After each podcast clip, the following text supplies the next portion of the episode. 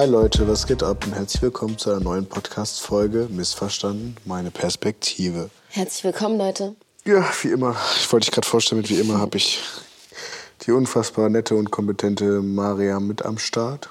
Danke sehr für diese schöne Einleitung. Das kann ich eigentlich nur so zurückgeben. Und jetzt können wir eigentlich yes. aufhören mit diesem. Reicht jetzt, genau. Dieses, Genug geschleimt. Kennst du das, wenn du jemanden, ich weiß nicht, ob du das kennst, ich fand das früher immer so lustig, wenn man in Talkshows jemanden vorgestellt hat, ne? Da musste man mhm. doch immer so eine Einleitung bringen, ne? Und dann ja. erfährst du das erste Mal über die Person eigentlich so vieles, was du vorher nicht wusstest. Und es wird einfach so random zusammengewürfelt, nur damit die Person richtig sich so geboostet fühlt, wenn sie so, wenn sie so vorgestellt wird. Selbstbewusst. Bei Stefan Raab oder sowas, ne? Ja, zum Beispiel, genau. Schade, dass es eigentlich wächst. Das war, glaube ich, mit einer der einzigen ja. Talkshows, die ich so krass gesuchtet habe, war tatsächlich auch TV Total von Stefan Raab. Aber gibt es nicht jetzt mittlerweile wieder TV Total? Oder ist das äh, nur eine Wunschvorstellung gewesen, dass die das irgendwie nochmal aufziehen wollten, aber mit einem anderen Moderator oder so, wenn ich mich nicht irre? Ja, habe ich auch gehört, mit Sebastian Puffpaff, glaube ich. Aber das keine Ahnung, ehrlich gesagt. Aber das ja. hat mich auch nicht mehr angesprochen. Also spricht dich eigentlich Fernsehen noch an? So richtig? Nee. Gar nicht mehr, oder? Ich, aber ich bin auch generell so, also, nee, gar nicht. Ich bin tatsächlich noch eines dieser YouTube-Kids. Ja, YouTube war auch krass. Nein, ich weißt war, du, ich bin voll YouTube gefangen, erzähl. Nee, also ich weiß noch, bevor es Netflix und sowas gab, ähm, hm. da haben wir immer unsere Serien auf ProSieben geguckt da liefen immer abends dann so, mittwochs war immer zum Beispiel was, irgendwie Vampire Diaries wurde ausgestrahlt und dann immer jede Woche nur eine Folge.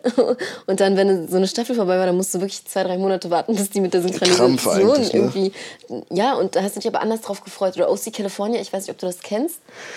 One Tree äh, äh. Hill, das sind alles so Serien, die es gar nicht mehr so, also ist wahrscheinlich so meine Generation, aber das waren alles so Serien, auf die du wirklich gewartet hast dann im Fernsehen oder Desperate Housewives oder so. Aber jetzt gar nicht mehr. Also früher weißt du noch, dass wir uns sogar die Werbungen gegeben haben, die dann irgendwie fünf bis zehn Minuten lang waren, einfach nur um diese Folge zu Ende zu gucken. Aber jetzt mittlerweile ist es echt so, dass du die Schwierigkeit gar nicht mehr hast und irgendwie auf jeder Plattform irgendwie also wenn du alle Plattformen zusammenzählst, kannst du eigentlich auf jedes jede Art von Serie, die du mal geschaut hast, zurückgreifen. Und das ist eigentlich schon heftig, was das für ein Wandel ist.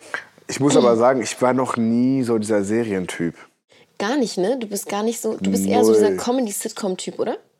Ja, genau. Einfach, guck mal, ich weiß nicht, wenn ich mir irgendwas gebe, so, dann mhm. immer einfach nur, dass es mich so ganz simpel unterhält.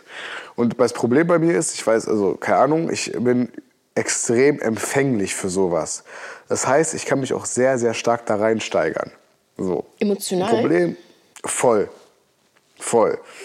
Und das Problem ist, wenn es zu spannend wird, bin ich zu ab. Ich bin jemand, der sich dann zu sehr abfuckt in so Serien über das Verhalten dieser Schauspieler.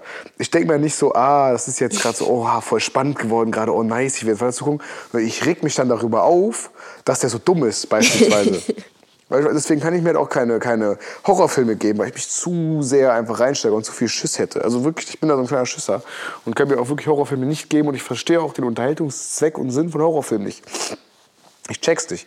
Und ich denke mir, die größten Psychopathen sind die, die diese Horrorfilme sich ausdenken, Mann. Diese Regisseure ja, die sind ja sowieso, Die sind ja sowieso nicht ganz dicht in der Birne, aber das ist ja eh klar.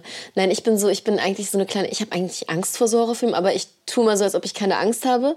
Und ich liebe es aber, Horrorfilme in einer Gruppe zu schauen, weil ich es einfach lustig finde. So. also wenn man so gemeinsam da sitzt und sich gruselt und dann nimmt es so ein bisschen die Angst vor dem Ganzen. Aber eigentlich habe ich, glaube ich, am meisten Angst so vor Psychothrillern, die so richtig mit deinem Kopf spielen Weißt du, was ich meine? Wenn du so richtig auf einmal so Situationen oder dann auch noch so eine wahre Begebenheit immer noch so reingesneakt wird. Ich weiß nicht, das sind so Sachen, die mir so ein bisschen mulmige Gefühle, also bei mir eher mulmige Gefühle hervor, hervorrufen. 100 Prozent. Weißt du, was ich mich frage? Was denn? Was macht das, was macht das mit einem Menschen? Oder was sagt uns das, was sagt uns das über einen Menschen, wenn er so richtig gerne so richtig wilde Horrorfilme guckt? Da gibt es immer so zwei Dinge, die in meinen Kopf kommen. Entweder der Typ ist selber geisteskrank so ein bisschen oder die Person mhm. ist dann selber irgendwie oder findet sowas vielleicht gar nicht mal so, nein, ich will das gar nicht aussprechen, es wäre zu fies, der jetzt irgendwie zu mutmaßen. Zu judgy einfach auch den Menschen gegenüber, die das gerne gucken, ne? Aber es gibt halt echt Leute, die haben keine Angst. Also for real, die haben einfach keine Schmerzgrenze, was das anbelangt. Ich habe so einen Kumpel, ne? ich habe einen Kumpel, Johann kennst du ja auch, mhm. der macht unser Büro in Hannover. Sehr, sehr guter Freund von mir, schon lange, also eigentlich meine, einer meiner besten Freunde. Und mittlerweile arbeite ich auch mit ihm zusammen, worüber ich sehr froh bin, dass man das so dieses kombinieren Business konnte. und Freundschaft so erfolgreich mhm. kombinieren konnte, weil es gibt ja auch genug Beispiele dafür, dass sowas eben nicht klappt. So. Stimmt. Ähm, ja, wenn du so zu viel mit Egos zu tun hast, sowas, dann mhm. klappt es nicht. Auf jeden Fall, er ist so einer. Ihn reizt das, was mit seinem Körper passiert, wenn er sich sowas gibt. Er findet das so interessant. Okay, das ist crazy. Dieses Licht. Er guckt sich beispielsweise so Con, äh, was ist das, Conjuring, ist das ein Horrorfilm? Ja, Conjuring, ja, ist ein Horrorfilm. Der gibt sich beispielsweise, das war, hat er mir in der Schulzeit erzählt, als wir zwischen zur Schule gegangen sind, hat er sich einfach Conjuring reingezogen abends oder nachts und konnte die Nacht nicht schlafen. Und der feiert das, dass sein Körper dann so unter Stress ist. Der, der mag das irgendwie. Ich, ich weiß nicht, der, wen reizt das, glaube ich, diesen, seinen Körper in so eine Extremsituation zu bringen, reizt ihn voll. Das ist schon, das habe ich noch nie gehört, ehrlich. Aber ich finde es interessant. Also so, dass, Und, das, und doch, ich schwör's dir, bei ihm ist das genauso. Und deswegen gibt er sich die Horrorfilme. Was der, der ist aber so, Mariam, der ist so krass.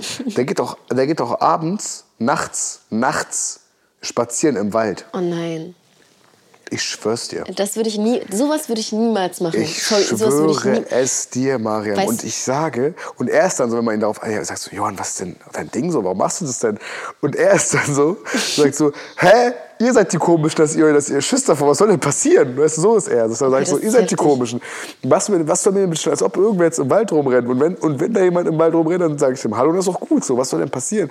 Ihr seid, so, er hat einfach keine Angst. Okay, er ist ist ein Mensch, er ist geisteskrank angstfrei. Geisteskrank. Er hat so dieses Empfinden. Ich habe so, weißt du, ich meine? Dieses, ja, ich, ich, das dieses, wenn du davor Angst weg, einfach. also vor etwas schreckst, so irgendwie, weißt du, ich meine, so wenn du weißt, so, ey, okay, das sollte ich jetzt lieber nicht tun. Aber kennst, es gibt so Leute, ich fand das so heftig, als ich in der achten Klasse war, ne? Da gab es so eine, ich weiß nicht, gab es bei euch in Hannover auch diese Gothic-Phase? Wo ganz viele so Emos und ich will jetzt niemandem irgendwie zu nahe treten, aber so diese, dass ganz viele so Goth-Leute und Emo-Leute so rum, vermehrt rumgelaufen sind so. na, kaum bei uns hier in Burgwedel, dieser Dingens, das hat Vorort aus Hannover. Also Hannover Okay. sowieso schon alles sehr zurückgezogen. Und dann Burgwedel auch noch ein kleiner Vorort aus Hannover. Also- Eher weniger. Wir hatten, wir hatten halt so eine Gruppe auf dem Gymnasium bei uns und die waren halt immer gemeinsam so unterwegs, ne? Und wir haben mal mitbekommen, dass die immer Samstagabends und Freitagabends auf dem Friedhof gechillt haben nachts, so, ne? Und allein die Vorstellung, so, dass ich auf einem Friedhof chille und dann auch noch nachts so, ich, for real, ich wäre insane gegangen, also ich wäre so kaputt gegangen. Ist gar nicht mein, ist gar nicht meine Welt, so, weißt du? So dieses, ich weiß nicht, ich könnte das einfach nicht so. Ich, ich kriege jetzt schon so manchmal so ein komisches Gefühl, wenn ich abends an so einem Friedhof vorbeilaufe, der in meiner Nähe ist, weil es einfach so, ich weiß nicht, es passt nicht, dass du nachts auf dem Friedhof bist. Weißt du, wie ich meine? Das ist keine Ahnung. Also, also das, ist sehe ich so- tatsächlich nicht so krass anders als du. Das sehe ich genau wie du.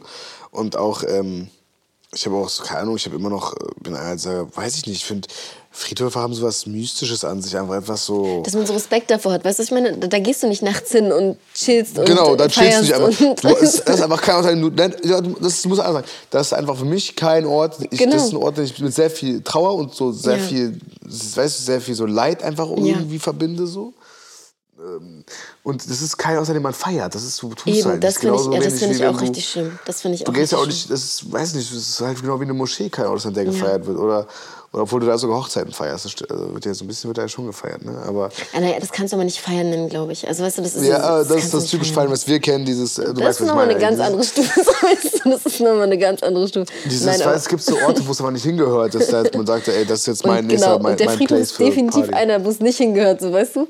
Und dann haben wir wirklich immer deren Stories gehört und ich, ich stand da und dachte mir so, ey, wie traut ihr euch überhaupt da nachts hin, so alleine reinzugehen schon, so weißt du, du machst dieses Tor auf, so, weißt du, Gott weiß, was dir da begegnet, weißt du, ich meine so, ich, boah nee, das ist gar nicht mein, also da bin ich so, wo ich sage, nein, da schrecke ich voll zurück so. Sowas Ich muss aber auch sagen, dass man, aber auch so als, ich glaube, als so Kenneck-Kind wurdest du generell immer, wurden Friedhöfe noch mal so 15 Mal schlimmer gemacht, als es eigentlich ist.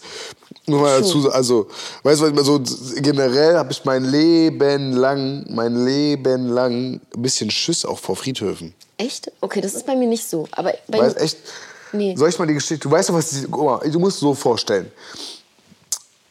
Ich, ah, da müsst ihr jetzt sehr weit in den Islam Erzähl, reingehen, wenn ich das erklären achso, will. achso, aber du meinst irgendeine Geschichte Weil- willst du erzählen? Nein, ich will keine Geschichte. Ich will nur erzählen, so was im Islam sagt man ja, wenn ich das alles so entweder wurde ich von meinem, also im Islam sagt man das ja im Prinzip, wenn man der stirbt, wird, wird man ja dann im Prinzip ähm, steht man ja direkt in seinem Grab auf. Weil das Leben nach dem Tod so und dass du ja direkt in deinem Grab aufstehst so. Und du wirst ja dann in deinem Grab mäßig, wenn du ein schlechter Mensch warst, wirst du ja in deinem Grab ja so gequält. Gequält, genau. Das ist doch aber richtig so von meiner Das ist richtig, von ja. meinem, Genau, dann kommen das ja wirklich. Tiere und ja, ja, das ist Ja, richtig. und quäl dich bis zum Tag des jüngsten Gerichts, Genau. ne? wo du dann im Prinzip endgültig von Gott bestraft wirst. Oder, oder im Prinzip in, in, in die, ähm, in, äh, hier Zur Rechenschaft gezogen wirst, sozusagen. Genau. Ja, oder eben in den Himmel kommen, wenn du ein guter Mensch warst, wenn du in den Himmel Genau. kommst, wenn du den, den Prinzipien des Islams entsprochen hast. Mhm. So. Ähm, und dadurch, dass mir das schon gesagt worden ist, als ich keine Ahnung wie alt war, so, du weißt ja, ich wurde ja auch äh, im Grundstein sehr islamisch erzogen eigentlich so. Mhm. Wie du vermutlich auch. Und da wird einem ja, da, wird- da wird einem ja relativ krass suggeriert, ey, du musst ein guter Mensch sein, weil sonst kommst du da und dahin und sonst Genau. ist das und ne? So. Äh, also sonst kommst du in die Hölle oder eben, du, wir wollen, du willst nicht in die Hölle, du willst ja in den Himmel. So. Äh, und dadurch hatte ich so eine Angst davor, weil ich immer in so Friedhöfe war und dachte so, ey, da werden gerade so viele Menschen, gerade Dinge jetzt gerade richtig kacke und leben so unter der Erde und so. So. Eigentlich schon krass, dass man sowas von einem kleinen Kind so viel zu früh sagt. Ja, ist- ja. Meiner Meinung nach wurde es mir viel zu früh gesagt, hab weil auch- ich ich echt, glaube- echt lange panische Angst hatte vor so Friedhöfen, Alter, muss ich mal echt dazu sagen. das, das Ding ist, das brennt sich ja auch so ein bisschen in den Kopf eines Kindes so. Ähm, für, für mich war voll lange nicht, mir war lange nicht bewusst, was ähm, generell, wie ich mit dem Thema Tod umgehen soll, weißt du? Also so dieses, diese Thematik an sich ist für mich sehr, sehr schwierig, ähm, weil ich, äh, also jetzt, wie soll ich sagen, ich kann mich damit nicht so richtig, ähm, ich glaube, niemand kann sich mit dem Gedanken so anfreunden, dass man sagt, okay, das gehört zum Leben dazu, aber es gehört es ja so, weißt du, ich meine? Du kannst es ja nicht, Voll. Du, du hast irgendwie gar keinen äh, Einfluss auf das, was passieren könnte, aber die Angst davor ist ziemlich groß. Jetzt nicht von meinem eigenen, so, also, mit, ne, wo- wobei, ich denke mir immer, momentan denke ich mir so, ich wünsche mir nicht früh zu sterben, das klingt gerade richtig komisch, aber weil ich noch nicht wirklich viel gesehen oder erlebt habe aus meiner Perspektive, weißt du, weil ich noch voll viel gerne schaffen würde, sehr viel gerne noch machen würde oder sehen würde, bewirken Ich würde. wollte gerade sagen, auch sehen, Urlaub Genau. und sowas wahrscheinlich so ein bisschen. Genau, so die Welt auch gerne sehen wollen Orte, würde. ja, das kann ich mir Ja. gut vorstellen. Ja, ja, ja, Und- einfach Orte sehen. Und deshalb wünsche ich mir, dass ich dann noch so ein bisschen Zeit rausbekomme, so weißt du. Aber ich habe panische Angst vor dem Tod von Menschen in meinem Leben. So. Also so dieses, wenn du nicht damit rechnen kannst, du nicht weißt, wie du dich von einem, ob du dich von einem Menschen verabschieden kannst, ob man noch eine gute Bindung zu dem Menschen hat oder nicht. Bei mir ist halt ganz viel so, dass viel Familie halt auch ähm, schwierig beziehungsmäßig ist so und da frage ich mich voll oft, ja, was ist, wenn jetzt morgen vorbei ist so und ihr euch nicht ausgesprochen habt oder ihr nicht irgendwie im Guten voneinander gegangen, weißt du, was ich meine? So, das ist das, was, was so Ja, bei ja. mir so diese Angst so ein bisschen fördert oder pusht Bei so. mir, ich verstehe, was du meinst. Also das hatte ich, guck mal, eine Zeit lang, da war ich auch relativ jung noch. Mhm. Da habe ich mich sehr krass mit dem Tod befasst. Okay. Das heißt, nein, ich habe mich mit dem Tod befasst. Ich hatte sehr viel Angst vor dem Tod. Ah, okay. Und gar nicht auf mich bezogen. Ich hatte richtig Angst, so ähnlich wie du, vor Menschen in meinem Umfeld. Ja. Und ich habe, also bei mir war es so krass, dass ich abends geweint habe, so, weil ich nicht wollte, dass nein. Menschen sterben. Doch, richtig krass. Aber auch da wieder, weil ich so, ich habe doch mit irgendjemandem darüber gesprochen, ich weiß aber nicht mehr, mit wem ich gesprochen habe damals, weil ich das auch so, so halb verdrängt sogar die ganze Zeit. Oha. Ähm, ich erinnere mich da jetzt gerade selber erst wieder so ein bisschen dran. Ich habe so unnormal Schiss gehabt vor dem Tod. So, aber nicht, nicht auf mich bezogen, auf meine Schwester. Habe mir so vorgestellt, oh mein Gott, wie wäre es, wenn die weg wären und so. Und ich kam darauf nicht klar, auf dieses, dieses weil ich Dieses das war so real. Weil das Problem war einfach, ich bin ja so, auch das ja wieder im Islam oder in unserer Kultur, ist ja für dich der Tod etwas eigentlich immer sehr Nahes. Ja, safe. Safe. Oder du wirst so erzogen, als wäre der Tod etwas sehr, sehr Nahes und du bist einfach, ob du willst oder nicht, sehr viel gerade in deiner Erziehung mit dem Tod konfrontiert, wenn du so ein Kind aus unserer Kultur bist, weil du musst ja, weil das so ein Leitfaden der Erziehung ist, dass du ein Kind auch islamisch erziehst, dass du ihm das, dass du ihm das mal vor Augen hältst, dass es ja rein theoretisch sofort vorbei sein könnte und diese unfassbare Strafe auf ihn wartet. Ist ja so, so wurde ich auf jeden Fall erzogen. Das Und du halt, musst dir, Ja. ne? Genau, Und du genau. musst dir jetzt vorstellen, und du musst dir jetzt vorstellen, dass der Tod war in dieser Zeit für mich immer etwas, was so sofort hätte eintreten können. Ja. Mir wurde ja auch gesagt, mir wurde ja auch gesagt, dieser Engel Mhm. kommt jeden Abend an dein Bett, guckt in deine Augen und entscheidet dann, ob er dich leben lässt Mhm. oder ob er dich einfach mitnimmt zu Gott. Und das wurde dir als Kind so, so, so, schon. Aber ist das, wurde das nicht auch erzählt? Nee, mir nicht so, ehrlich gesagt. Ich, hab, ich, ich soll ich ehrlich sein? Ich habe Ja. das mit, ähm, also wir haben ja dieses erste Mal so richtig erzählt, wurden mir die ganzen, also auch diese ganze Situation, wie du quasi damit umgehst, also was passiert in dem Grab, Tod etc. pp. Das alles erst, als ich älter geworden bin und selber nachgelesen habe. Das wurde mir nie so erzählt, tatsächlich. Also ich, ich, ich bin auch ehrlich, ich wurde, glaube ich, eher mit positiven Geschichten aufgezogen, was, was mhm. also auch viel von meiner Oma und meiner Tante, ehrlich gesagt, also was das anbelangt. Ähm, meine Oma, also die erste, kann Sei ich dir kurz sagen, die erste religiöse Geschichte, die ich gehört habe, und das ist eigentlich auch voll die süße Sache, ist die äh, Geschichte von äh, Moses so, weißt du, also wie quasi sein, äh, wie er zum Propheten geworden ist und wie seine Geschichte, seine ganze Lebensgeschichte eigentlich abgelaufen ist. Und tatsächlich war das auch so ein glücklicher Zufall, weil ich weiß, ich kennst du den Film Der Prinz von Ägypten? Das war mein erster Zeichentrick-Kinofilm, den ich gesehen habe in meinem Leben. Und das ist tatsächlich die Geschichte von Moses natürlich nochmal ein bisschen anders so aufgeschmückt, aber ähm, das war die Story. Und das ist so die, die mhm. erste positive Erinnerung mit Religion, die ich habe, weißt du? Und das sind halt so eher Prophetengeschichten, die dann positiv sind. Was haben die bewirkt? Mhm. Wie haben die Menschen geholfen? Das ist das, was mir als kleines Kind erzählt wurde. Was sind die Werte, die sie vertreten? Auch unser Prophet ganz viel, weißt du? Was, was war er für ein Mensch? Was hat er getan? Und das sind eher die Bilder, mit denen ich aufgewachsen bin. Und seine Familie so. Aber das, was so eher schwierig ist, die Thematik, die so schwierig mit dem Islam verbunden ist oder generell schwierige Themen so an sich, das erst als ich selber angefangen habe zu lesen und zu sprechen und zu denken, so in dem Sinne, so, ähm, das kam erst dann dazu, tatsächlich. Also ich wurde direkt in die Fresse sehr früh volles Brett damit Wie alt warst du da? Wie alt warst du da? Viel zu jung scheinbar. Das ist heftig, ja. Also nee, wirklich, mir wurde das echt nicht so. Auch ähm, klar, du wusstest, dass es Sachen gab. Also weißt was mir erzählt wurde mit, wurde mit Engeln? Das, also, als ich klein war, das ist das Einzige, was ich die kurz sagen kann dass du ein, es ist wahrscheinlich auch nur bildlich so gemeint, du hast einen rechten Engel auf deiner Schulter sitzen und, auf, äh, und ja. links ist einer. Und die schreiben sich beide halt auf, was mhm. du Gutes und was du Schlechtes tust, weißt du? Und das war so mein Maß an, du darfst nichts Schlechtes wenn der linke Engel dann das dann aufschreibt, so, weißt du? mir wurde gesagt, Aber, ich habe einen Engel und einen Teufel auf der, also rechts ein Engel und links ein Teufel. Mhm. Nein, nein, mhm. bei mir waren das zwei Engel. und der eine schreibt das Gute auf und versucht dich halt so immer so zu pushen, dass du Gutes tust. Und der andere muss natürlich aber auch das Schlechte aufschreiben. So, das war das, was mir so als Kind als Aber hat dich der Rechte motiviert? Hat dich der Rechte motiviert, dass du Scheiße baust oder er nicht? Ähm, der hat mich, also um, um, ehrlich zu sein, hatte ich nicht Angst vor beiden Engeln nicht sozusagen, aber ich fand das schön zu wissen, dass beide Engel waren, weißt du? Also dass auch wenn du was Schlechtes getan hast, dass du immer noch die Chance hattest, dass du nicht abgeschrieben wirst als schlechter Mensch oder dass du verloren hast oder dass du Angst davor haben musst, wie jetzt beispielsweise bei dir, dass du Angst davor haben musst, dass du in die Hölle kommst, so weißt du? Sondern dass es so ein wie eine Waage ist so ein bisschen, weißt du? Und dass kein Mensch also, komplett gut sein kann, aber auch kein Mensch komplett schlecht sein muss. Dass du immer so, so ein bisschen. Das war kein, das, das war, so muss ich ganz ehrlich sagen, kein, kein Leitfaden, der mir nahegelegt worden ist. Für mich war es so ein ja? Engel, ein Teufel. Du musst aufpassen, der Teufel, der Teufel will nur Schlechtes für dich.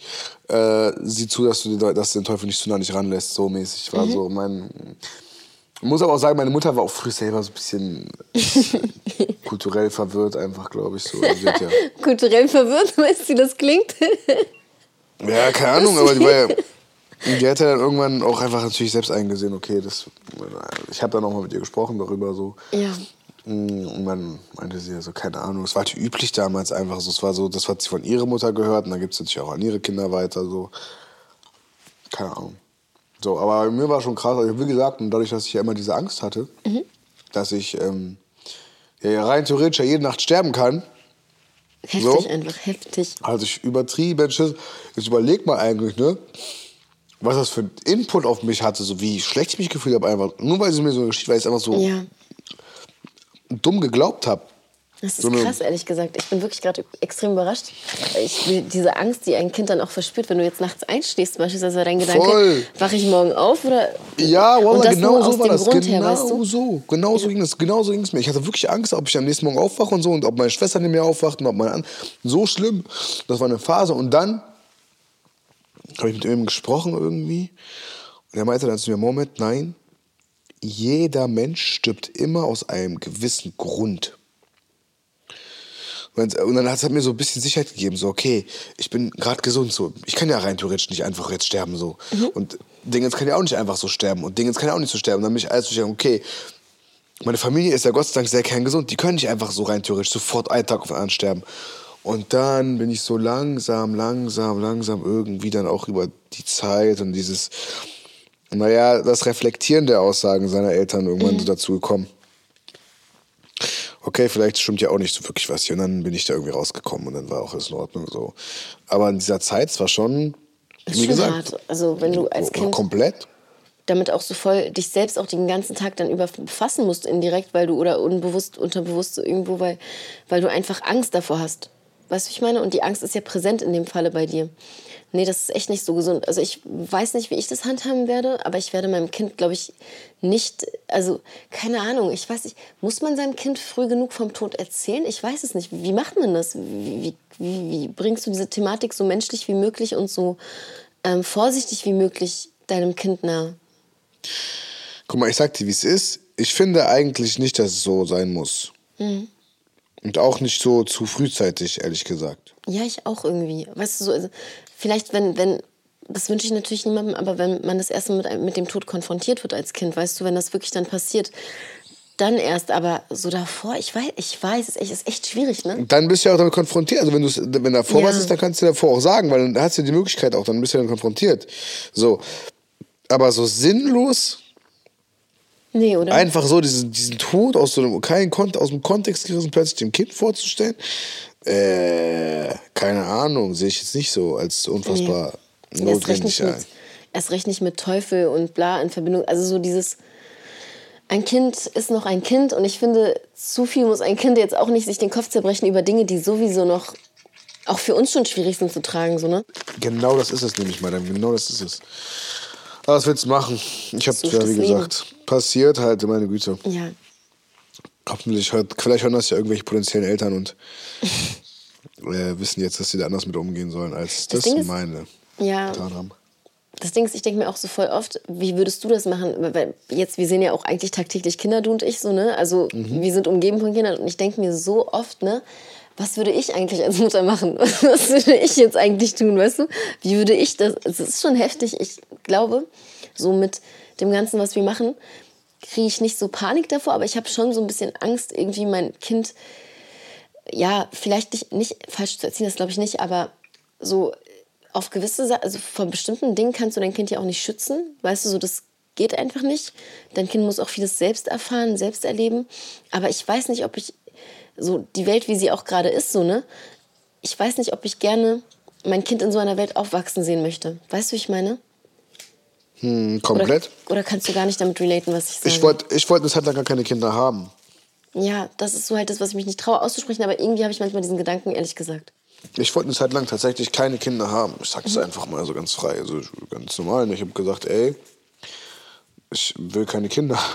Also, mh, ich weiß nicht, ich, kann- ich, weiß, ich habe es nicht so da gesehen. Ich dachte mir so, wofür, also, klingt jetzt gerade so voll dumm eigentlich, das meinst du, was ich damals hatte, so, aber ich habe nicht so verstanden, so krass für was, weil ich auch irgendwann gesehen habe, ey, es war eine Sache, wo es sich auch ein bisschen, wo du natürlich auch sehen kannst, dass Kinder scheiße sein können zu, zu ihren Eltern. Ich bin sehr froh, dass ich das nie so hatte, aber wenn du das das erste Mal siehst, dass Kinder zu Eltern scheiße sein können, so, und dann, wenn du auch irgendwo aus dem Umfeld mitbekommst, dass, dass Kinder sich über den Tod ihrer Eltern freuen, weil dann im Prinzip ein Das ist heftig.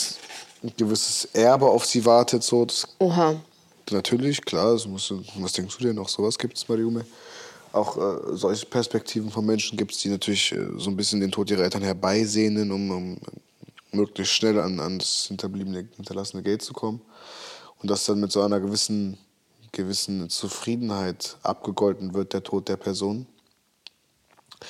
Ähm, all das hat mich schon sehr, sehr so nachdenklich gemacht dem Ganzen gegenüber. Ja, genau, so, hm, okay, Alter, willst, du eigentlich Kinder haben? So? Im besten Fall behandeln die scheiße, sind ab 14, dann haben die eh keinen Bock mehr auf dich, wenn die pubertär sind so und machen ihr eigenes Ding und bist nur so eine nervige Person, die denen auf den Sack geht so.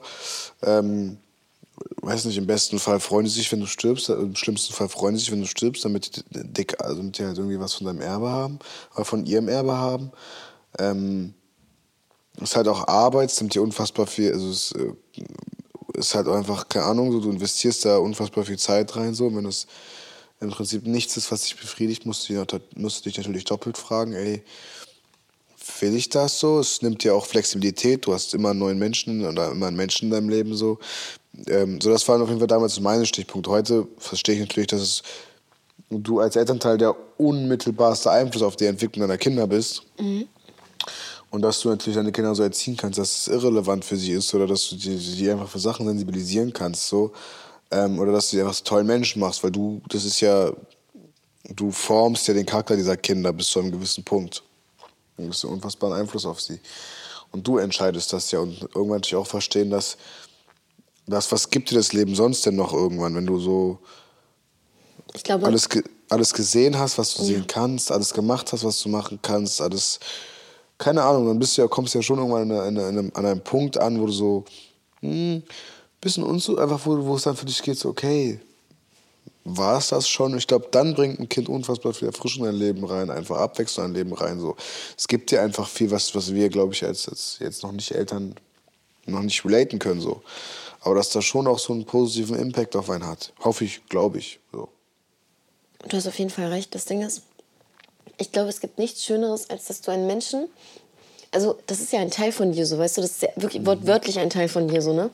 Mhm. Und ähm, dieses Kind, für dieses Kind bist du eigentlich alles. So, Sicherheit, Liebe, die ersten Gefühle verbindet ein Kind mit dir.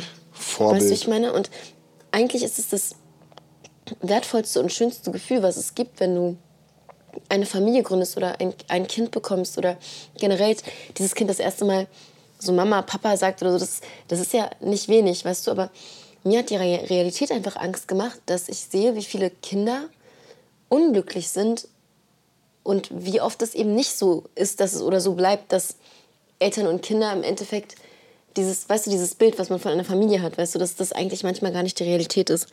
Und das macht mir so ein bisschen Angst, dass ich irgendwie als Mama versagen könnte oder dass ich mein Kind nicht schützen könnte oder mit Liebe, also doch mit Liebe, das weiß ich, also Liebe trage ich sehr, sehr viel in mir, aber so kann ich meinem Kind helfen, wenn es, weißt du, ich meine, es ist voll komisch, ich kann es dir nicht erklären. Bei mir ist es richtig, ich habe richtig panische Angst davor, so das falsch zu machen oder nicht gut zu machen oder generell meinem Kind nicht gerecht werden zu können, was wahrscheinlich richtig dummer Unfug ist, der sich in meinem Kopf zusammenwürfelt, so, aber die Angst davor ist auf jeden Fall da. Also ich habe großen Respekt vor dieser Aufgabe.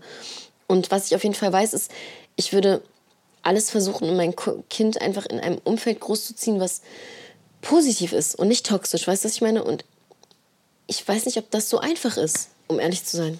Ja, du bist ja, der, du bist ja direkt, der, der direkte Einfluss auf die Entwicklung des Lebens deines Kindes. So.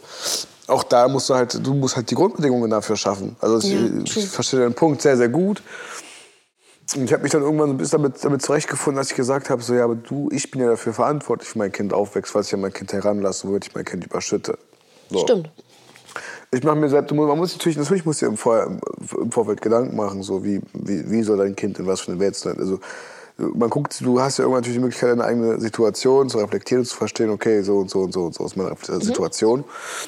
Und da natürlich für sich selbst abzuwägen, passt in mein Leben ein Kind rein oder passt es nicht rein?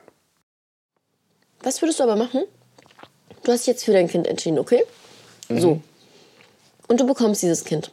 Und dieses Kind wird älter. Und du gibst alles diesem Kind, also deinen ganzen Input, dein Inneres lebst du vor. Du erziehst das Kind so, wie du das für richtig hältst und so weiter und so fort. Natürlich schränkst du in die Individualität deines Kindes aber nicht ein. So, ne? Wir sind ja solche Menschen, die das niemals machen würden. So. Ja. Aber what if, worst case, okay, jetzt. Was ist, wenn dein Kind am Ende des Tages nicht so, was heißt nicht so wird, wie du dir das vorgestellt hast oder wie, wie du denkst, dass es sein sollte so, ne?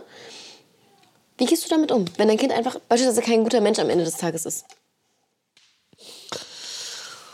Naja, bis zu einem gewissen Punkt versuchen, so Einfluss auf ihn zu nehmen, dass es sich verbessert. Wenn ich verstehe, würde, wenn ich merke, ich kann nicht so Einfluss auf ihn nehmen, dass es sich bessert, irgendwann natürlich auch die Möglichkeit, mir selbst einräumen, um mich selbst zu schützen. Hm, von welchem Alter sprechen wir denn? Äh, wir reden jetzt nicht von kleinen, also kleine Kinder sind meistens nie so, dass sie da irgendwie schlechte Menschen, also ich weiß nicht, kann man über Kinder sagen, dass sie schlechte Menschen sind, aber so, sagen wir mal so Teenageralter fängt es an, dass du merkst, mein Kind entwickelt sich zu einem Menschen, den ich nicht kenne, nicht mehr wiedererkenne, den ich nicht nachvollziehen kann, nicht verstehen kann. Ähm, ein Fragezeichen nach dem anderen. Ein Fragezeichen nach dem ähm, anderen. Ich muss vorweg sagen, ich glaube immer, dass wenn man merkt, ich, ich, ich sehe mich nicht mehr in meinem Kind oder ich sehe, ich bin, mein Kind entwickelt sich auf einmal ganz anders, als ich mir das hätte jemals irgendwie vorstellen können, obwohl mhm. ich alles richtig gemacht habe, und mein eigenes Mindset her. Kann ich mir gar nicht vorstellen, eigentlich, dass das Kind so weit weg von einem ist, so. Aber wenn das denn so ist, dann würde ich mich schon irgendwann gucken, okay, dass man noch guckt, dass man, bis, bis das Kind alt genug ist, natürlich dann seinen eigenen Lebensweg zu gehen. Wenn das Kind im eigenen Lebensweg ist, dann ist das in Ordnung. Wahrscheinlich ist dann der Abschied von dem Kind, wenn es dann sein eigenes Ding macht, nicht so ganz schlimm. Also, du denkst dir so, okay, so, der geht jetzt seinen Weg. Ich habe hier alles, was ich machen konnte, was in meiner Macht war, konnte ich machen, so, aber der muss jetzt seinen eigenen Weg gehen. So. Du kannst ja auch nicht immer unendlich lang ähm, dich an den Misserfolgen deines Kindes festhalten Mhm. so, oder dich davon zu sehr runterziehen lassen. So, Wenn du auch nicht dafür verantwortlich bist. So natürlich, das ist nochmal eine andere Geschichte, wenn die Eltern selber so ein bisschen Mist gebaut haben. Aber ähm, Genau. ja, das ist halt, das ist so ein Gedanke, der mir Angst macht, weißt du, weil ich, ich könnte damit nicht klarkommen beispielsweise. Ich könnte nicht einfach sagen, hey, okay, ähm, ich habe alles getan, was in meiner Macht lag. Ich habe dafür gesorgt, dass dieses Kind eigentlich in einem sicheren, guten Umfeld aufwächst. Ich habe alle Werte vermittelt, die man vermitteln muss, etc. pp. Und trotzdem ist es am Ende so ein ganz, eine ganz andere Richtung gegangen. Das würde mich so, ich, ich weiß nicht, ich würde mich trotzdem für mein Kind verantwortlich fühlen.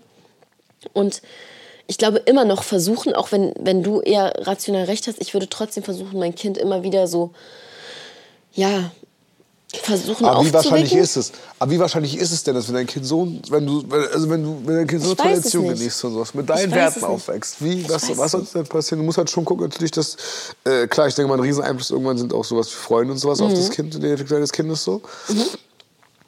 Aber wenn du das selbst im Griff hast und darauf achtest einfach, dass du da immer einen offenen und guten Diskurs hast, so was da denn da so krass Schlimmes passiert. Mhm. Stimmt auch wieder, hast du auch recht. Weißt Ja. du, so, das ist so das, was ich mir denke. So. Und wenn es so ist, dann ist es halt auch so, weil dann Ja. wirst halt niemals wissen, was du gemacht hast. So. Aber man muss halt schon, wenn du Kinder haben willst, oder wenn man, wenn- man Kinder haben will, dann muss man sich auf jeden Fall schon so mit der Frage befassen, logisch, aber natürlich auch dem Bereich sein, den Schritt zu gehen. Und, Ja. und auch, es ist ja rein theoretisch ein darf Risiko, halt was du sein. Genau. abwächst. Als Genau. Freude, genau so. Und so, also wenn, so sollte man halt auf jeden Fall nicht, glaube ich, hundertprozentig immer da reingehen. Mhm. Man muss sich halt schon so sehr auf, auf ein Kind freuen und ich glaube, es, es, ich glaube, man freut sich auch schon sehr dann darüber, darauf und dann, wie gesagt, du arbeitest maßgeblich an der Entwicklung deines Kindes mit. Deshalb glaube ich eigentlich, dass es immer irgendwie Möglichkeit gibt, dass das Kind so nach deinen Werten und das wird ja wie du auch im besten Fall. Ja, ich glaube auch. Ich glaube auch, dass es eigentlich so sein könnte, das wäre eigentlich das, das Schönste, so wenn dein Kind wirklich auch so. Ich liebe das immer, ich weiß nicht, ob du das kennst, bei mir in der Schule war das oft so, dass viele Kinder sehr stolz auf ihre Eltern waren. Und dann immer so erzählt haben, mein Papa hat heute das und das gemacht, meine Mama hat das und das gemacht. Und ich fand das immer so cool, weil die haben sich halt so dann auch mit ihren Eltern identifiziert, auch charakterlich gesehen, weißt du, jetzt nicht nur wegen Job oder sonst irgendwas, sondern dass die so voll relaten konnten mit dem Charakter oder dann irgendjemand mal so Musik vorgestellt hat und meinte, ja, das ist der Musikgeschmack von meinem Papa und ich feiere das voll und so, ne? Und dann, so, wei- weißt du, ich meine, so, dass man voll die Ebenen dann auch mit seinen Eltern irgendwie schaffen kann. Und äh, ich glaube, das ist das, worauf ich mich auch sehr freue, wenn ich dann ein Kind habe, dass du dann so alles weitergeben kannst, was du auch, warum du etwas auch enjoyed hast oder so, weißt du, was ich meine? Oder warum du jetzt gerade das und das feierst. Und das hab, fand ich zum Beispiel cool. Also wir hatten auch einen Jungen, der hatte einen Papa, der hat in der Band gespielt beispielsweise. Und der Junge hat automatisch einfach, also ich war so selber angefangen, dann Musik zu machen und die haben dann einfach gemeinsam Musik gemacht. So richtig nice, so richtig süß irgendwie. Aber das hat die dann auch immer so verbunden, weißt du? Und der Junge war auch so richtig selbstbewusst durch seinen Vater, weil sein Vater halt auch viele Auftritte und sowas hatte. Und ähm, der Junge ist halt immer mitgegangen von klein auf und ist halt auch so mit den Freunden des Vaters groß geworden. Und du merkst halt voll, wie das so, wie dieser Spirit, weißt du, wie du auch selber sagst, so der Spirit von der Person, die das Kind dann auch bekommt, so rüberschwappt so ein bisschen. Was voll nice ist, weil das sich dann auch in seiner Kleidung ausgedrückt hat. Aber nicht, weil der Vater ihm das so aufgedrückt hat, sondern weil er wirklich das selber so Vorbild war. war. Weißt du, so genau, genau. Und das musst du sehen, ich kenne tatsächlich deutlich mehr Fälle, wo Kinder einfach genauso Eltern so werden wie ihre Eltern, als eben andersrum. Mhm. Das, dass man im Prinzip, dass, dass die sich jetzt so ganz plötzlich trennen und sowas voneinander und, und die Charaktere ganz auseinandergehen. So, du hast ja immer irgendeinen einen Ähnlichkeitspunkt. Also ich muss sagen, bei mir ist jetzt tatsächlich nicht so. Äh, aber halt auch seit so eine ganz lange Zeit war es halt so, dass ich da auch sehr ähnlich wie meine Mutter war oder auch heute wahrscheinlich immer noch so ganz viele Charaktereigenschaften habe, die, die, die meiner Mutter sehr ähneln. So. Und dass ich da natürlich immer noch alle, alle positiven Grundwerte, die sie vertritt, immer noch heute in mir trage. So. Weißt du, das, das, das, ja, obwohl unsere Situation ja immer so ein bisschen anders war und das, das kann, merke ich ja auch bei ganz, ganz vielen anderen tatsächlich so. Das ist richtig interessant, oder? Das ist so richtig so deep, deep, deep. Ja, Aber Voll. irgendwie auch ein kleines Wunder, finde ich. Ja, ja, voll. 100 Prozent. Okay, mein Junge, neues Thema. Sind wir gerade so sehr festgefahren auf diesem ganzen Kinderthema, glaube ich, bisschen. Dann, ja, erzähl mal, was schon. hat dich so diese Woche beschäftigt? Was stand so an? Was war so, was ging so, was geht so noch? Ey, ich war in Dublin tatsächlich jetzt Hm, stimmt. Erzähl mal, wie ist Dublin so? Irland eigentlich? Gar nicht so geil, ehrlich gesagt. Ich bin kein Dublin-Fan, das muss ich schon mal vorweg sagen. Ich feiere Dublin einfach. Ich feiere Dublin gar nicht, Mariam, ehrlich. Null. Wie ist das so aufgebaut als Stadt? Also, erzähl mal so ein bisschen von, wie es aussah. Ey, guck mal, ich sag's einfach mal so ganz frei. Ich finde Dublin richtig scheiße. Echt, ja? Ja. Ich ich Ich habe ich hab sowieso nicht verstanden. Ich bin ehrlich. Ich, Ich war so froh. Ich war Wer hat so das denn als Reiseziel ich, ausgewählt? Ah, Ich war so froh, als ich wieder hier war. Ich habe einfach alles hier so vermisst. Es war einfach alles scheiße da irgendwie, keine Ahnung. Hier war schönstes Wetter dahin, als nur geregnet. Also das Ding ist, das Wetter da ist immer scheiße in Dublin Mhm. oder in Irland. Es ist noch schlimmer als England so. Oh Gott. Ja, ja, also schon mal da fängt es ja schon mal an, dass wir kein gutes Wetter hatten. Äh, Das war folgendermaßen einfach. Ich war mit meinen, also meine Jungs und ich, wir fliegen ja so einmal im Jahr irgendwo hin. Oder fahren irgendwo hin. Und wir waren jetzt einmal Prag, Budapest und jetzt halt Dublin. Ich weiß nicht, wer das raus ist. Wir wollten, rat mal, wo wir sogar eigentlich hin wollten. Wir wollten eigentlich sogar nach Moskau. Oh Gott. Ja, das For haben wir real? nicht gemacht. Ja, ja, ehrlich. Wir haben in Moskau, das, wir haben Flüge rausgesucht und sowas für Moskau, Airbnbs gesucht und sowas für Moskau. Alter. Ähm, wir wussten ja nicht, dass du, also das Ja, war ja klar. noch vor. Nee, deshalb heftig. Ja. Können noch mal, wenn, wenn du, ah, weiß nicht, hab ich keinen Bock drauf, eigentlich selber bei dem Krieg zu reden, deswegen alles passt schon.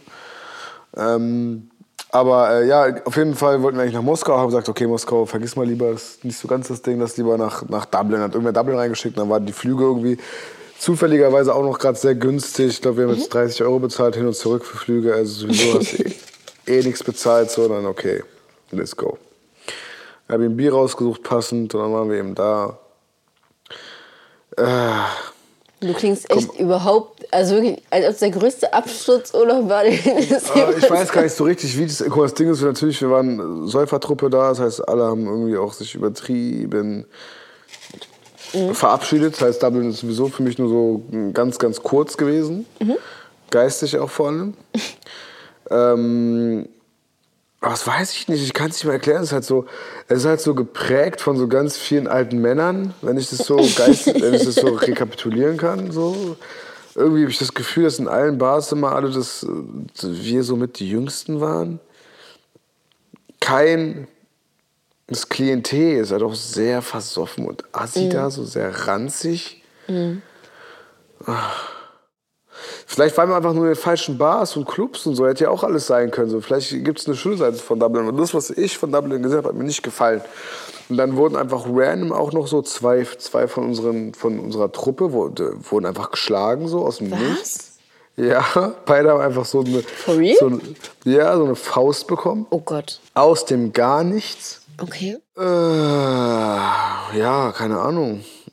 So, dann, wie gesagt, die Bars und sowas waren immer nicht so nice. Irgendwie das Bier und alle Longdrinks waren viel zu teuer da. Mm, Das kommt mal zu, ist ja auch noch teuer. Dublin ist auch noch einfach richtig teuer, wo ich mir denke, so, Alter, chillt mal eure Eier, was geht ab bei euch? Man, warum zahlt man hier 10 Euro für ein Bier? Wenn man in Heftig. Deutschland, ja, genau, so, das war halt einfach nicht so das, weiß ich nicht, das Airbnb war einfach scheiße, muss ich dazu sagen. Echt, das ja? Airbnb hat, ja, Nicht wie auf dem Bild, so Catfish-mäßig? Ey, wenn du unten reingekommen bist, Mariam, erstmal, wir hatten nur einen Schlüssel und wir hatten keine Sprechanlage oder sowas. Das heißt, wenn einer schon im Pa- Apartment war und der Rest, so angenommen, ich war im Apartment, einer wollte noch kommen und der, der Schlüssel hatte, war weg. Nur weil dann pennst du ja auch irgendwann ein. Das heißt, es musste mal der draußen war, musste Schlüssel haben, damit halt die, die drin sind, damit die entspannt pennen können. Dann musste der, der drin ist, immer erstmal äh, seine, wir hatten in, ich weiß gar nicht, wie ich es erklären soll, man hatte halt, egal, ich habe keinen Bock zu, man hatte halt Ja, in ja. dem eigenen Airbnb hatte man selber ein Treppenhaus, Okay. im Airbnb selber du hattest ein Treppenhaus immer noch draußen für, zu, um in die Wohnung reinzukommen. Und du musstest immer dann aus deinem eigenen Treppenhaus unten dann hochlaufen, um dann wieder runterzulaufen, den, die Tür aufzuhalten. Du musst was in die Tür legen, damit die Tür offen, äh, offen blieb. So, dann gehst du runter, machst, machst ganz in der, Tür, der Person die Tür auf und gehst dann wieder hoch und bist dann erst drin. So, und das Ding war dabei auch noch, unten lief die ganze Zeit so ein Feueralarm und es wurde alle Menschen, und wir waren drei Tage da, unser Feueralarm lief drei Tage durch. Oh Gott, ey. Alle Menschen, die in diesem Haus gelebt haben, haben diesen Alarm billigend in Kauf genommen. Es war so das Normalste der Welt für die, dass da jetzt einfach gerade irgendein Alarm läutet. Ich hätte und du Krise hast bekommen. halt, genau, du hast halt, und du hast nicht immer, du hast halt nicht im Apartment gehört, Ja. Aber sobald du beispielsweise im Wohnzimmer warst, hast du ihn gehört. Und du hast halt einfach übertriebenen Abfuck bekommen, sobald du rausgekommen bist und sobald du reingekommen bist. Da fing es an. Dann, nächstes Ding ist, das war so, du musst dir vorstellen, wir hatten so drei Zimmer auf drei Etagen. Okay. Das heißt, du kommst vorne rein und hast erstmal so ein kleines Wohnzimmer, da ist Essbereich und Küche. Aber das Wohnzimmer ist voll klein, da hast du so eine kleine Zweiercouch und ein Sessel waren da nur. Und wir waren so zu siebt in einem siebener Apartment. Das war halt schon mal scheiße. Das heißt, du hast eigentlich keine chilligen Chill-Möglichkeiten in einem Airbnb selber. Und dann war es halt so, dadurch, dass es halt auf drei Etagen waren, hast du nicht dieses nice Klassen, Klassenfahrt-Ding mäßig, so, Ja, dass du davon, dass eher so, das, das waren halt, alle waren auf ihren Etagen halt immer und du hattest halt, du konntest nie so zusammen chillen. Naja, und die Gesamtsituation hat leider das Ganze so gemacht, dass es einfach nicht so nice war. Also, ich, keine Ahnung. Oh nein. Dublin. Also, ich würde dir Dublin erstmal. Ich habe alle, alle meinten auch am Ende des Tages, wir abgereist sind, müssen wir nicht nochmal hinkommen. Dublin mache ich jetzt einen Haken hinter, aber es ist irgendwie scheiße. Einmal und nie wieder. Auch das Englisch, was sie sprechen, ist richtig krass und wirklich verstehst die gefühlt nicht. Die haben so einen, ich weiß, die haben so einen richtigen Alter, was eigenen was ein- Akzent. So. Geh mal weg mit diesem British Irish, geh weg damit. Schrecklich. British, British Irish ist, glaube ich, nochmal eine Stufe schlimmer als British English klingt ja eigentlich cool. Aber, Ja, voll, das versteht man ja auch wenigstens Ja. so. Ich habe nichts, ich hab nichts British verstanden teilweise. Irish, das, das müsste man sich nochmal, das müsste, das müsste ich mal anhören, mir anhören, um zu wissen.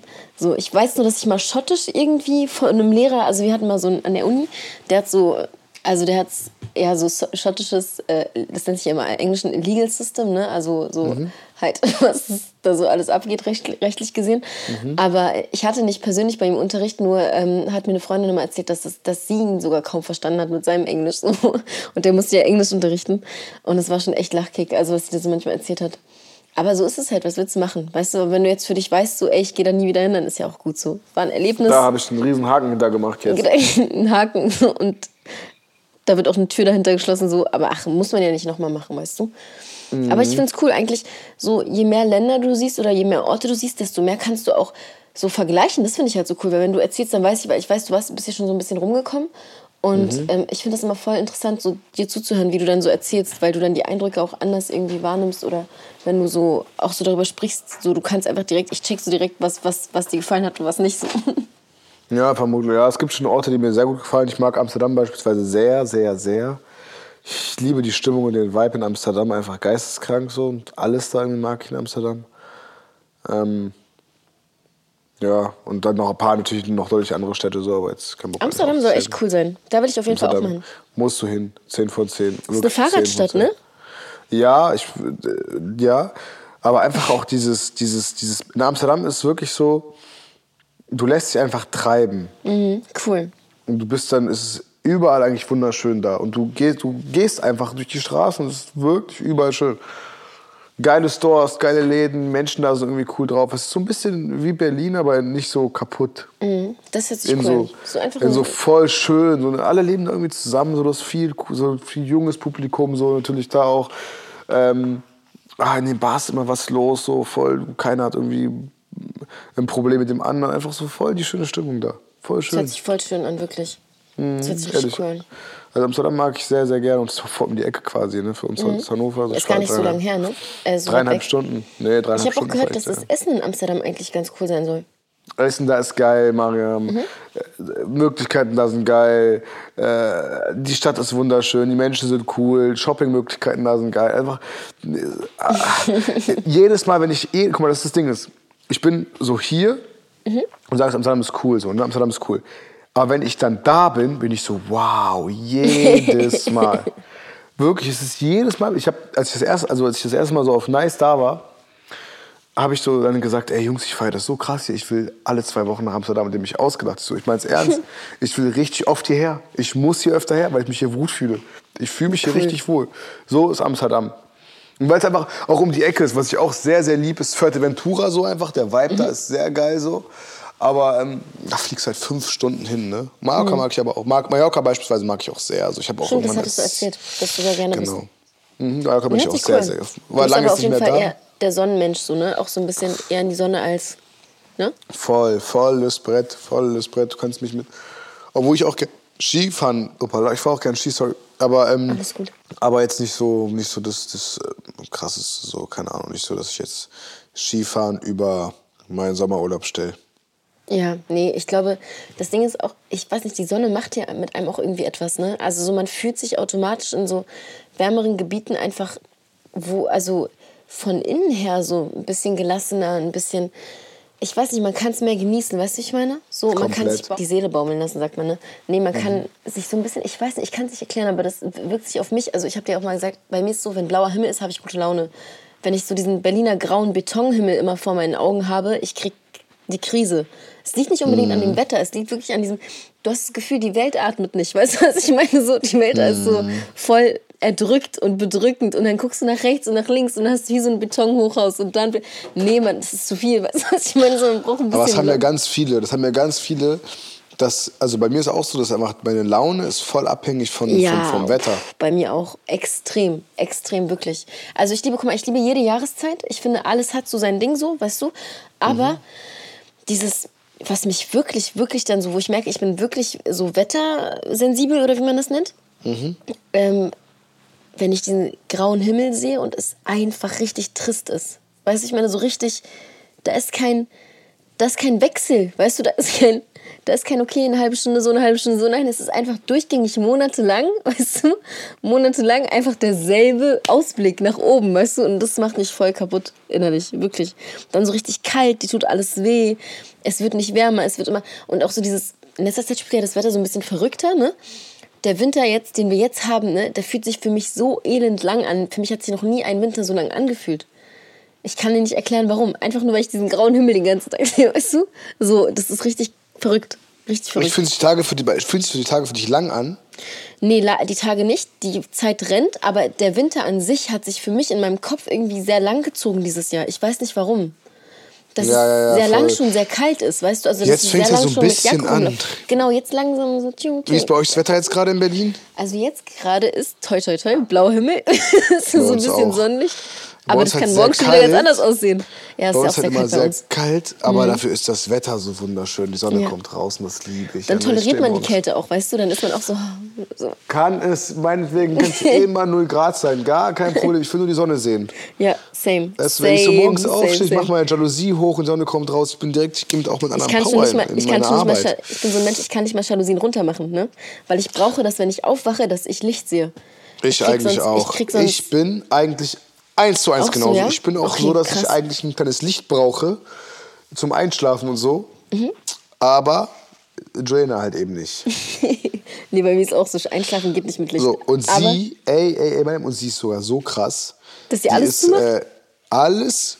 Und die macht sogar diesen, ich muss, du musst sogar bei ihr den Stecker ziehen von dem Fernseher, damit es nicht rot leuchtet. okay, das ist, das ist crazy. Dickste Knacks, dickste Knacks. Aber jeder hat so seine Ticks. Was ist denn so ein Tick von dir zum Beispiel? keine Ahnung, ich glaube, ich habe keine Ticks. Du hast keine Ticks?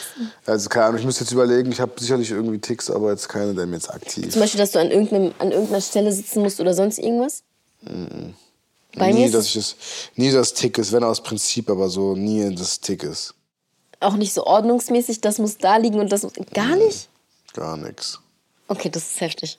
Bestimmt, also über sich selber das zu sagen, ist so eine Sache, aber bestimmt Ja, das ist das Ding. Wenn du es Trainer fragen würdest, würdest du schon 100 Ticks aufzählen können, aber so äh, kennst du einen Tick von dir selber jetzt?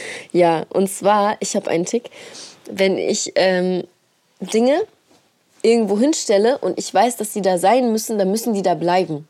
Wenn die nicht da sind, macht mich das nervös. Dann kriege ich so, nein, das muss da jetzt sein. Oder, was, das ist richtig, da wirst du jetzt totlachen, ne? Beispielsweise, es gibt Essen, okay? Und ich muss meine, also je- jeder hat so eine Portion, so ne, ich begutachte meinen Teller so und ich will den, der für mich ästhetisch am schönsten aussieht, weißt du? Das ist richtig krank, so in meinem Auge muss das so sein, dass der für mich am coolsten aussieht, weißt du? Das, ist- Auge ist mitmäßig ja, so. ist aber unabhängig davon, ob der halt schön aussieht oder nicht, aber der Ja, muss ja. halt für mein Auge so sein, weißt du? Richtig krank. Das ist meine Schwester immer so, wenn sie was kocht oder so, dann sagt sie immer so, okay, welchen willst du, weil die checkt halt so meinen Tick, weißt du? Und dann, dann halt kriegst du immer mal den, den, dann kannst du mal picken, so mäßig. Krass. Aber das, das lasse ich natürlich nicht raus, so irgendwie Dings, aber so halt, das ist so ein kleiner Dings. Aber so, nee, an sich, glaube ich, so charakterlich, glaube ich, habe ich jetzt keinen Tick, womit man nicht leben kann oder so, nein. Also da bin ich, da weiß ich eigentlich, dass ich ein relativ geduldiger Mensch bin, relativ verständnisvoll so. Aber, ähm, oh, ich brauche ab einer bestimmten Zeit einfach so mein, bist du, äh, hast du so ein Social Battery Ding? So innerlich? Ja, voll. Auch, ja, ne? ja. Ich bin richtig so, wenn es nicht geht, geht's nicht. Dann muss ich alleine in irgendeiner Ecke sitzen, weißt du, so, und dann erstmal auf mich klarkommen. Und dann geht's erst wieder. Ich hatte das da, wo ich nach Fuerteventura geflogen bin. Alleine Stimmt, dieses eine. Mal einfach. Da hatte ich das richtig krass. Da war zu viel irgendwie immer um mich rum herum los so. Mhm. Und da musste ich einmal ganz kurz zurück zu mir selbst finden und einfach alleine sein. So für drei Tage musste ich einfach dieses Weg von allem haben, weißt du? Ja, Das war ganz gut. Das tat sehr, sehr gut. Ich habe das auch, also ich habe dieses, ich könnte auch, ich könnte auch locker safe alleine irgendwo leben, überleben und in einer Insel leben so. Also das ist für mich nicht so dieses Ding, dass ich da so extrem. Ich bin zwar so, also so ich, ich bin, ich bin extrovertiert und, und introvertiert. Das ist richtig komisch bei mir, aber ich merke auf jeden Fall, dass ich irgendwann mal immer so mein, so meine Zeit brauche. Weißt du, was ich meine? Das So, habe ich das aber auch. Das habe ich Weil das tatsächlich zu auch. viel sonst wird. Das wird zu viel. Ich komme sonst gar nicht mehr klar. Wirklich. Aber Mm, ja, ja. so ist es halt, ne? Also was willst du machen? So bin ich halt. Was will ich machen ja nicht? Ich kann es nicht ändern. So.